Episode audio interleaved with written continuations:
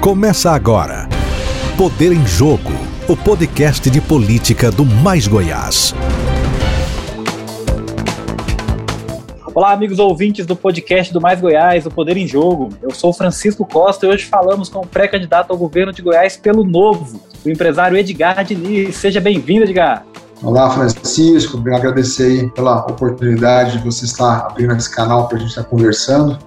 É você o Alexandre. Vai ser um prazer estar com vocês aí nesse podcast, trazendo um pouco da nossa mensagem, né, para o povo goiano aí, que é uma mensagem que precisa chegar. A gente precisa desses espaços como os que vocês estão criando aqui, que vocês têm. E é importante estar aqui com vocês. Excelente. Excepcionalmente comigo hoje o editor do Mais Goiás, Alexandre Bittencourt. E aí, Alexandre, tudo bem? Boa tarde, Francisco. Boa tarde, Edgar. É um prazer conversar com vocês, é um, é um, prazer participar desse podcast excepcionalmente e é um prazer, mais do que especial, conversar com o Edgar, o primeiro candidato do Novo em Goiás a governador. É isso aí, vamos lá. É, Edgar, primeira coisa, essa é a primeira candidatura do Novo ao governo de Goiás e o senhor é o primeiro pré-candidato. Por que, que, o partido resolveu entrar na disputa em vez de apoiar algum dos pré-candidatos? O Novo tem um, um, uma forma nova, né, uma política nova que ele quer trazer. Né? O Novo a gente tem uma história, enquanto partido, bem diferente do que a gente tem visto na velha política. Né? Hoje a gente tem 55 mandatários no país, não temos nenhum caso de corrupção. Temos o Zema como governador em Minas, né, que é o governador mais bem avaliado, os mais bem avaliados do, do país, um estado que é a segunda, é, segundo é, colégio eleitoral do país, um estado muito importante. É, temos o, o, o, Adriano Joinville, é o prefeito mais bem avaliado do país, também é do Novo. Ou seja, nós estamos é, criando corpo, né, criando força em todo, todo o Brasil. O estado de Goiás é um projeto vital para o Novo, né, pela proximidade que a gente tem com Minas, é, o trabalho que tem sido feito lá. O povo goiano é muito próximo do povo mineiro e a gente entende que Goiás precisa ter uma alternativa, né, precisa ter uma via da esperança, uma via que realmente traz uma política nova, e é essa mensagem que a gente quer trazer. Ou seja, o novo quer trazer, a gente vai trazer uma chapa completa, um candidato a governo, vamos trazer um candidato também a Senado, um nome que deve ser anunciado em breve, que é um nome muito importante para nós, um grande empresário. Vamos ter uma chapa completa para deputado federal, deputado estadual também, ou seja, nós temos um projeto robusto para o estado de Goiás, é, para trazer realmente uma visão diferente para todo o povo goiano que está carente né, de uma de, de alternativa, de coisas novas, carente de uma solução para o nosso estado. Diga, tendo em vista é, a necessidade de se construir uma coligação interessante para que o senhor tenha tempo, um tempo razoável de exposição na propaganda, na propaganda de rádio e TV, que é fundamental para que você exponha as suas ideias, as suas propostas, existe no, no horizonte a possibilidade de, de, se construir coligações com algum partido do, do, espectro existente no Brasil e com quais partidos? Ou seja, é, quais são os partidos que mais se identificam com a plataforma que o senhor vai defender na campanha? Bom, não existe essa expectativa de coligação, de aliança, né? O Novo tem uma forma de atuar diferente para você entender, né, Alexandre? A gente abriu mão é, do fundo eleitoral, fundo é, que é um, um absurdo que foi aprovado, um país que está vivendo a situação que a gente vive, a situação que a gente tem em todos os lugares, aprovado um fundo de 5 bilhões, sabendo que já existem outros 2 bilhões para se fazer campanha. Então a gente tem uma, uma forma de fazer política diferente, né? uma forma que realmente quer abrir mão de privilégios. A nossa proposta aqui, enquanto governo do Estado, é não morar em Palácio da Esmeralda, fazer uma escola mesmo de educação no Palácio da Esmeralda, para dar o exemplo, assim como o Zema fez, assim como nossos candidatos a deputados federais fazem em Brasília. Nós queremos pegar um Palácio da Esmeralda e tornar aquilo aberto e uma escola para ensinar para nossos jovens é, que político não é nenhum tipo de cargo de, de poder, de, de ser tratado como um faraó, um tipo de marajá, e sim um executivo, né? principalmente um governador ele está lá para servir e não para ser servido. E nós queremos trazer essa filosofia, uma filosofia de um, governo que está realmente preocupado com o povo, olhando para a dificuldade do goiano. Nós aqui em Goiás somos, eu tenho dito isso repetidamente, nós somos agricultores de terra seca. É, a gente tem trabalhado muito, o povo goiano é trabalhador. Eu sou empresário, viajo o Brasil todo, tenho clientes em todo o país, e eu vejo como Goiânia é uma população onde mais se trabalha onde mais tem um espírito empreendedor, as pessoas querem produzir, mas somos agricultores de terra seca. A gente tem trabalhado muito, mas quando a gente vai colher os frutos no final do mês, a verdade é que a, gente, a colheita não tem sido suficiente. As pessoas não têm dado conta é, de se alimentar. Existe uma queda né, de 50% do consumo de carne vermelha em Goiás. As pessoas não conseguem comprar gás, elas não conseguem ter esperança de trocar um carro, de trocar de casa. Nós estamos entregando um Estado, se um goiano nascer hoje, ele vai receber um, bebezinho, vai receber uma educação que não é boa, ele vai receber um Estado medíocre, que a indústria está reduzindo, ele vai receber um Estado mais pobre do que nós recebemos e com muito pouca esperança dele crescer. Então, nós temos vivido tempos difíceis no nosso país e nosso Estado, isso é agravado. Então é preciso, e eu, eu venho trazer essa mensagem de esperança mesmo, que é possível fazer política diferente, é possível trazer gestão para dentro do, do, órgão público, das secretarias, do departamento, e que quando a gente faz isso, com olhar nas pessoas, nas dificuldades que as pessoas têm fazendo, de verdade, a gente cria um, uma, uma revolução no Estado. É possível fazer isso, é isso que a gente acredita. Então, assim, a gente não vem para fazer coligação, nós viemos para trazer uma proposta do novo. E tudo que a gente for construir vai ser baseado em alianças sobre ideias. Ou seja, se for uma ideia que é boa para o Estado, é boa para o país, você pode ter certeza que o novo vai apoiar. E eu tenho certeza, assim como aconteceu em Minas, que muitos projetos foram aprovados, quando a gente mostrar ideias e projetos que realmente são bons, o deputado estadual representa a cidade, representa municípios, se são ideias boas para esses municípios, eles vão apoiar principalmente porque eles vão ter um ganho, um ganho político, né, um capital político em cima disso. Então, o novo trabalha em cima de ideias. Por exemplo, muita gente tem dito assim, ah, o novo apoiou o Bolsonaro na época do Bolsonaro. Isso não é verdade, a gente não apoiou, a gente tem candidato próprio. Mas várias ideias importantes, projetos de leis importantes para o país, nós votamos a favor. Posso citar aqui vários. O Marco do Saneamento Básico, um projeto importantíssimo que muda a forma como você pode cuidar do saneamento básico e que em Goiás está abandonado, ou seja, isso não chegou em nenhum município. Uma lei tão importante como essa, que era papel do governo do Estado transferir isso para o Estado, não chegou. Existe um marco né, é, da, da, de fomento aos negócios, de liberação de negócios, que é uma lei importantíssima que facilita a abertura de empresas, facilita você tirar a burocracia, isso também não avançou em Goiás. Existe um marco das startups, que permite, por exemplo, que qualquer governo possa contratar uma startup, usar de tecnologia para revolucionar a área de segurança, de saúde, a área de negócio, e isso também não chega em Goiás. Existe o marco da, da, da, da conectividade rural, uma lei da conectividade rural também que foi aprovada que não chegou em Goiás.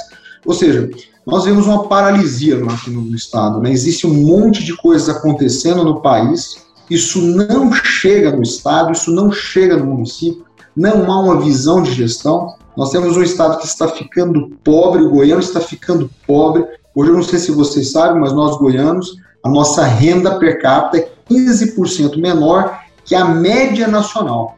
Nós goianos estamos hoje ganhando 15% menos na média do que todos os estados do Brasil. E aí a gente tem que pensar o seguinte: nós estamos falando de Sergipe, nós estamos falando de Roraima, nós estamos falando de, de, de, de Amazonas, estamos falando de, de vários estados que são muito mais pobres, pegando mesmo assim a média, nós goianos ganhamos 15% a menos. Ou seja, existe um empobrecimento, uma, uma, uma queda no poder de compra do goiano, e nós sabemos que mesmo sem fazer alianças, sem, fazer, sem ter tempo de TV, como você disse, que é importante se a gente tivesse, mas não é isso que decide uma eleição.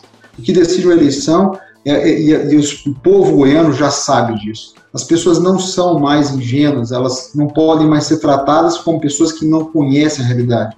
A internet veio para mudar isso. Programas como o de vocês muda totalmente a forma como a comunicação acontece. Existe uma revolução acontecendo na comunicação e tempo de espaço na TV, com todo, todo o respeito que eu tenho a esse tempo, eu acredito que ele seja pouquíssimo determinante. O que é determinante?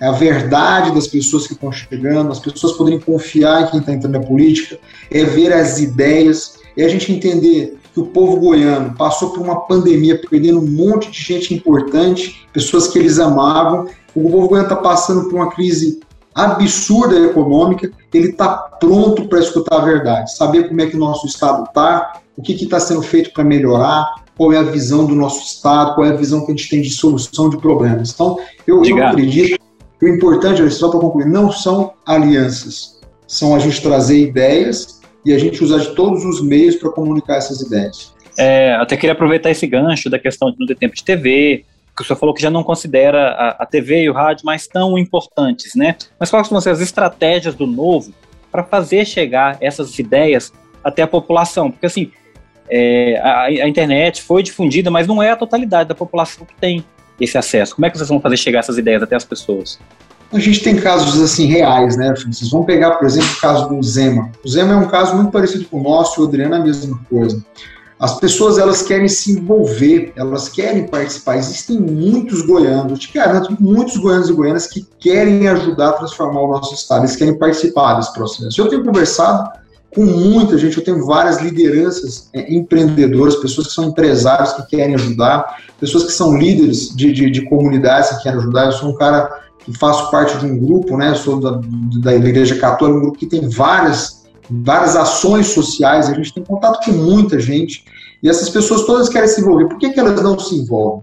Porque elas olham para a política, o nosso jovem está da mesma maneira, e ela não vê um único, uma única mesa que elas possam confiar e sentar. Elas estão tão decepcionadas com o que tem visto na política. Hoje em dia você vê candidatos que eram inimigos extremos, estão juntos, pessoas que são de, de, de crenças que de posições políticas totalmente diferentes, de repente eles estão juntos para poder vir para o candidato para o estado de Goiás, para construir um projeto de poder, um fatiamento do Estado, quer dizer, você pega todos os departamentos, da Secretaria do Estado e começa a entregar para partidos. O que, que esses caras vão fazer? Vão colocar alguém lá que não tem capacidade de cuidar daquele órgão ou daquele departamento, vão fazer daquilo um cabide de empregos. Ah, acabamos de entregar o Detran, podemos. O que, que vai acontecer? Vai ter gestão lá?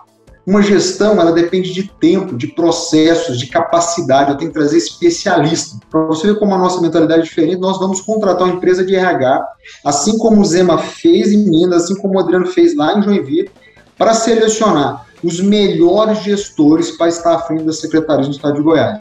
A gente quer ter os melhores. Se você colocar uma pessoa para gerenciar um IQEGO, por exemplo, uma indústria química, e você fala assim, não, quem vai gerenciar IQEGO é um partido político como que esse partido vai ter a capacidade, sendo que ele vai usar aquilo como cabide de emprego, para fazer da IQEA algum, um, um organismo eficiente para o povo goiano, sabendo da importância que tem, eu não posso fazer isso. Nós temos que entender que política é outra coisa. O papel do executivo é ser gestão e é gestão com alta eficiência, usando de conhecimento para que você consiga fazer cada departamento, cada secretário entender, entregar o seu melhor para o cidadão, reduzindo o custo desse Estado para que a gente possa tirar o peso disso sobre quem empreende, sobre quem produz. Eu não sei se vocês sabem, mas Goiás está tendo um abandono da indústria. Todas as indústrias importantes estão indo para outros estados. Nós estamos tendo uma, um viés de queda absurdo da indústria goiana porque não se consegue. O ambiente de negócio em Goiás ele não favorece. É uma terra seca que deveria ser preparada pelo Estado deveria ser fomentada para atrair empreendedores e a gente está fazendo o contrário, nós estamos expulsando. O resultado disso, o, o Estado está ficando pobre, nosso poder de compra está caindo, nós estamos passando dificuldades para sustentar nossa família e o pior, existe aí uma série de pessoas que estão no governo que quer vender um Estado como se as coisas estivessem boas, como se tivesse gestão nesse Estado. Então, é impossível, gente, é impossível. Quem está nos ouvindo tem que entender isso. Jamais essa velha política vai transformar o nosso Estado. Tem 40 anos, eu não estou falando de um partido A ou B, tem 40 anos que a velha política vem fazendo essa, essa estrutura de partição do nosso Estado, do nosso país, das nossas secretarias, e tem 40 anos que o Brasil não evolui nada. A gente continua tendo a mesma produtividade, a mesma capacidade de produzir riqueza de 40 anos atrás enquanto todos os pais estão embora. O estado de Goiás, a gente tinha já um alinhamento, pelo menos, de ganhar a mesma coisa que se ganha no Brasil, que é muito mal. Hoje a gente ganha 15% a menos. Então é a hora de nós acordarmos. Se nós não entendermos que política tem dois viés: tem legislação, que é muito importante, e eu preciso de legisladores. E cargos executivos, eu preciso de executores, pessoas capazes de executar, de processos, de entrar com tecnologia, entrar com visão, entrar com um time capaz de transformar. E é isso que a gente quer fazer aqui no Estado. Edgar, é, deixa eu só insistir mais um pouquinho a, em relação à estratégia para chegar na população fora do horário eleitoral. É, o que, que, você pretende fazer então para pegar o pessoal fora da internet? É utilizar os líderes comunitários, é, como você começou a falar, a gente acabou indo para outro lado. É, seria isso, então, se usar o boca a boca, usar uma rede de contatos para chegar à população e transmitir as ideias do Novo? É, na prática, Francisco, o Novo já tem lideranças nas principais regiões todas do Estado. Então, a gente já tem pessoas, temos candidatos a deputado estadual, federal e vários apoiadores no Estado. Essas pessoas já são pessoas que elas trabalham na política de uma forma totalmente diferente. O Novo não tem dinheiro são pessoas de propósito, ou seja, são pessoas que estão gastando energia delas porque querem fazer parte dessa transformação. E essas pessoas já estão montando uma rede de liderança. Por exemplo, eu estive em Rio Verde, visitei todas as lideranças em Rio Verde, fui recebido dentro da CIR, porque nós temos grandes amigos lá, fui recebido na Tecnoshow por grandes empresários, dei entrevista, fui em rádio.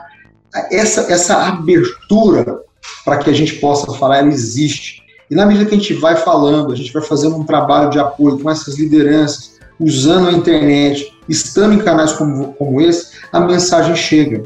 O que eu acredito é assim, as pessoas elas querem vender que essa comunicação ela não existe, só existe se for lá por meio de coligações, mas na verdade essa coligação é projeto de poder. Eles querem é dar poder um para o outro e querem garantir uma, uma, uma permanência na política. Isso não é real.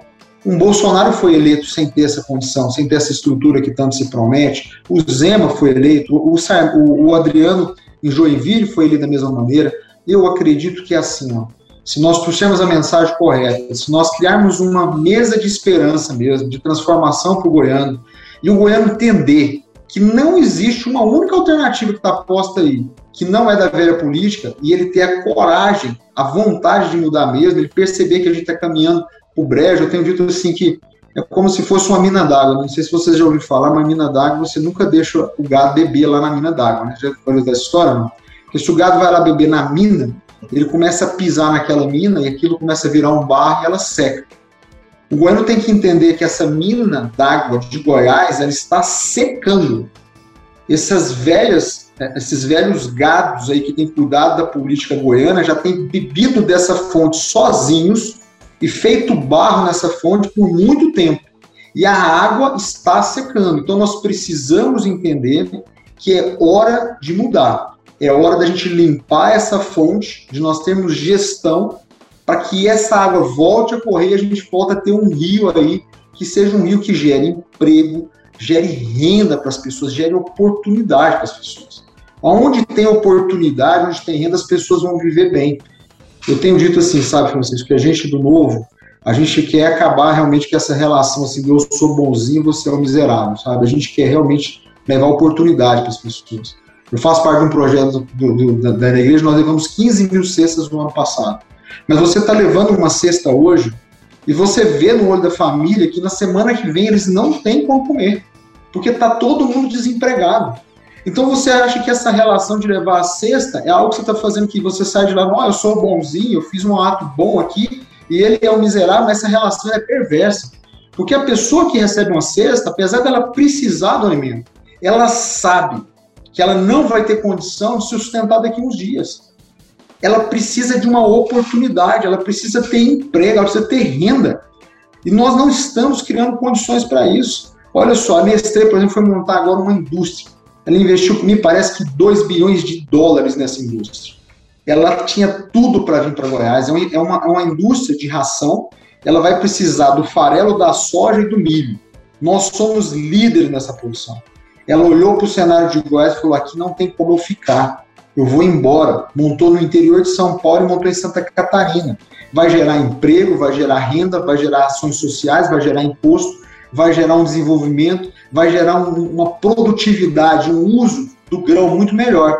Compensou para eles ir para lá, levar o grão daqui para lá, fazer o esmagamento lá. As últimas três indústrias de esmagamento de grão que existem não vieram para Goiás, as últimas três montadas tinham tudo para vir para cá e não vieram. Não existe nem energia. Não sei se vocês sabem disso, não tem energia. Se você for montar uma indústria em Goiás hoje, você vai ter que montar a sua rede de transmissão e a subestação. Como é que eu vou atrair grandes empresas para cá para gerar negócio se eu não ponho nem energia para esses caras? se o custo de produção aqui é muito mais alto do que em qualquer lugar do país. Nós estamos assim, ó, totalmente deslocados da realidade. Nós não temos a capacidade, a indústria goiana, para você entender, há 10 anos atrás ela representava 28% do PIB, 28% em 2010. Hoje ela representa 21%. A indústria está decaindo de uma forma agressiva. Deveria ser o contrário. A, a, o agronegócio, para vocês entenderem, representava 11,2% do PIB há 10 anos atrás. Hoje é 11,4%. Mas você fala, nossa, diga, mas o agro é uma potência. As commodities estão explodindo sim, mas a riqueza, a grande riqueza, vem da indústria de transformação. não sei se você sabe, mas para é. cada real que eu ganho do grão, Alexandre, só para concluir, de cada real que eu ganho de um grão de soja, só 7 centavos fica para quem plantou. Nós somos esse estado, nós estamos ficando com 7 centavos. Os outros 93 centavos fica com quem transforma, com quem tem indústria. E é por isso que o nosso estado está ficando para trás. Eu vou fazer para você duas perguntas em uma, porque o nosso tempo já está já tá no fim, a gente está quase encerrando já. Mas eu tenho é duas rápido, perguntas. Hein, gente? O programa é rápido, hein? Eu ficaria aqui uma tarde com vocês, vocês têm ideia de tanta vontade que eu estou de levar a mensagem nossa para esse estado nosso, eu ficaria até 18 horas. Mas eu entendo. Mas eu, eu, eu, eu dei uma pesquisada no seu, no seu perfil, nas suas postagens e tudo mais. E tem, daí saiu, saiu uma pergunta e de te ouvir eu, eu, eu, me veio uma outra pergunta a mim. Então eu vou fazer as duas, vou, vou te pedir para ser um pouco, um pouco mais é. sucinto para é, a gente concluir no tempo. A primeira é, você falou da IKEGO, e, e, e a IKEGO é um órgão que volta e meia a gente ouve é, é políticos, governadores, é, comentarem sobre é, é, a viabilidade ou não de se extinguir a IKEB. E aí, aproveitando esse gancho, eu te pergunto se é, é, na, a estrutura atual do governo do Estado é uma estrutura que, na sua opinião, é a estrutura necessária, é a estrutura suficiente, se você criaria secretarias novas, órgãos novos, ou extinguiria, e quais, e a minha segunda pergunta é, pesquisando a sua, a, a, as suas redes sociais, eu vi um post que, que para mim, é, é, eu acho que tem um potencial ali para gerar polêmica, que é, o, é a defesa que o senhor faz da, do ensino à distância. A tese do ensino à distância, ela, ela é polêmica, ela tem defensores e tem, é, é, e tem pessoas resistentes, principalmente entre professores. Os professores são muito resistentes, é, pelo menos os, os, da rede pública, os professores é, é, que a gente costuma ouvir com mais frequência, o Sintego, é, é, são refratários à tese da, da, da, do ensino à distância, e, e, é uma resistência que aumentou depois da pandemia, a, a, em função de, de, de críticas, da, da, dificuldade de adaptação ao modelo. Eu queria que, por gentileza, o senhor respondesse essas duas questões. Bom, vamos lá. Primeiro, sobre secretarias, a ideia é diminuir o Estado está desequilibrado, a gente tem deficiências graves de, de, de, de, de suporte, de apoio à, à, segurança, à saúde, enquanto que outras secretarias têm tido muita gente atendendo, servindo essas secretarias sem entregar resultados efetivos.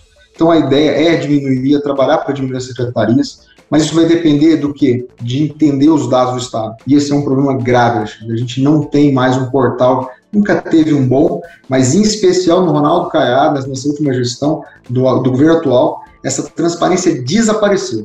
A gente não tem dados atualizados, o Instituto Mauro Borges tem pouquíssimas informações, não existe um painel online, os dados muito antigos, eu tenho trabalhado com muitos relatórios com uma equipe de plano, relatório de 2017, 2019, gente, 2019 para 2022 mudou tudo, mudou tudo, é outra realidade, é impossível eu fazer uma gestão eficiente sem ter dados claros, entendeu, Alexandre? Então, uma das principais coisas, se eu quiser gestão, eu tenho que controlar dados, eu tenho que ter informação, isso é básico e a gente não tem. A gente não consegue hoje ter um retrato do estado de Goiás, inclusive o marketing que é feito são todos marketings é, soltos. Investir 5 milhões de reais nisso e 5 milhões representa o quê? Qual é o tamanho do problema? Tinha que investir quanto? Era 50? Se era 50, assim que é muito pouco. Qual o tamanho do problema? Quanto que eu resolvi do problema? Nada disso é falado. Ou seja, é tudo mais ou menos, é tudo um jogo, um número jogado que não retrata a realidade e a gente fica perdido. Assim, as dificuldades de se encontrar dados, Alexandre, é absurdos. Mas o nosso trabalho, o Zeno conseguiu reduzir quatro secretarias em Minas, quando ele entrou. A gente tem um objetivo de tentar chegar a seis secretarias, mas a gente não sabe se é possível. Nós vamos ter que ter dados para poder saber avaliar em que nível que a gente vai poder mexer com relação a isso. Com relação ao ensino à distância, ensino à distância não é um substitutivo. Eu trabalho com educação há 12 anos, fui professor por 12 anos, já fui coordenador de curso, diretor. Eu entendo quando o professor defende o ensino presencial e ele diz que temos que ter o professor e isso é real, nós não queremos mexer com isso. Agora, o ensino à distância é algo real. Essa dicotomia, essa separação, querer separar esses dois mundos, cada vez menos não vai existir. E existe, para vocês entenderem, milhões de pessoas, milhões de jovens que podem ser alcançados por esse ensino e que não vão ser alcançados por outro meio. Eu faço parte de um projeto, para vocês entenderem, isso é bem breve, em São Paulo, o maior projeto de educação no ano passado, foi desenvolvido por, pela minha empresa junto com a Universidade Virtual do Estado de São Paulo.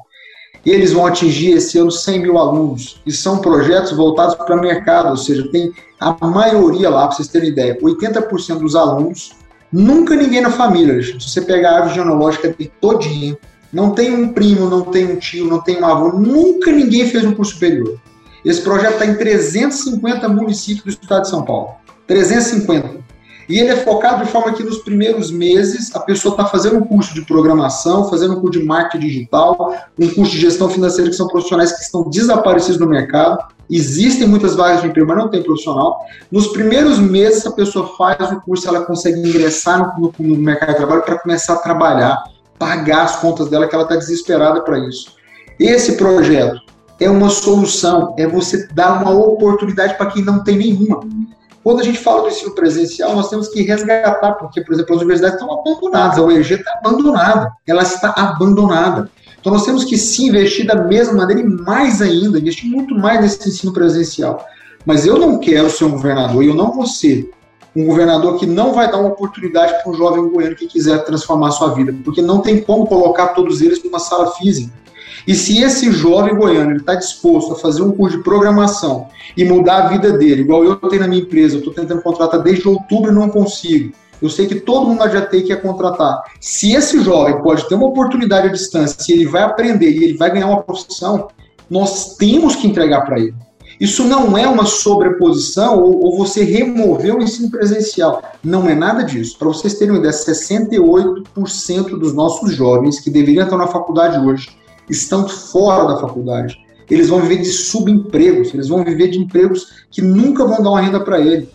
Virar para esses jovens e falar que nós não podemos usar de tecnologia para dar uma oportunidade para ele é desumano. É desumano. Nós temos que dar oportunidade. Se nós conseguimos fazer isso em Goiás, só pela área de TI, com os jovens que a gente tem que estar tá fora da sala de aula, a gente já revoluciona o Estado. Nós podemos fazer ações sim, Alexandre, usando tecnologia, e isso não é remover, não é sobrepor. Muito pelo contrário. A educação presencial é sempre vital, ela vai ser transformada, ela vai ser interativa. Eu sou professor, eu tenho vida dentro de, de sala de aula. Eu sei que o professor está falando quando essa relação que o professor precisa. Isso para mim é claro. Mas nós temos que dar oportunidade. Eu não quero chegar no final do meu governo, se caso eu, eu venha a, consolidar minha candidatura, sabe Deus como isso vai. E eu não falar para um jovem que eu não dei uma oportunidade para ele. É isso que nós não podemos aceitar. Tem que ser dada uma oportunidade. Você dar cesta de alimento não resolve, é paliativo. Uma cesta de oportunidade, essa resolve. Edgar, nosso tempo está chegando ao fim, infelizmente é corrido. Queria te agradecer aqui a participação, muito bom falar com o senhor, fica aqui o nosso muito obrigado. Eu que agradeço, Francisco Alexandre. Eu tenho escutado o podcast de vocês aqui mais muito, viu? Depois que eu descobri, eu tenho visto várias entrevistas, estão de parabéns. E realmente é muito rico, né? Vocês têm trago gente de todo o país e, e trazendo realmente essa, essa discussão. Agradeço a oportunidade, agradeço a todos que estão nos ouvindo e peço que acompanhem as redes sociais e eu quero deixar esse convite. Existe uma mesa da esperança, uma mesa da confiança. Meu papel é criar essa mesa e quem quiser vir lutar essa, essa luta com a gente será muito bem-vindo. É uma, uma luta de muita verdade, de vontade de transformar o Estado mesmo. Tá bom? Obrigado a vocês. Valeu também meu companheiro de bancada de hoje, Alexandre. Valeu, Alexandre. Obrigado, Francisco. Obrigado, pelo Francisco, convite, pelo convite. Para essa participação excepcional no programa. É sempre um prazer e muito obrigado, Edgar, pelo, por, por dispor desse tempo para participar conosco. E fica aqui nossos agradecimentos também aos nossos ouvintes que nos acompanharam até aqui. Para mais informações, acesse nossas redes sociais e também o nosso site www.maisgoiás.com.br. Até a próxima! Você ouviu Poder em Jogo o podcast semanal de política do Mais Goiás.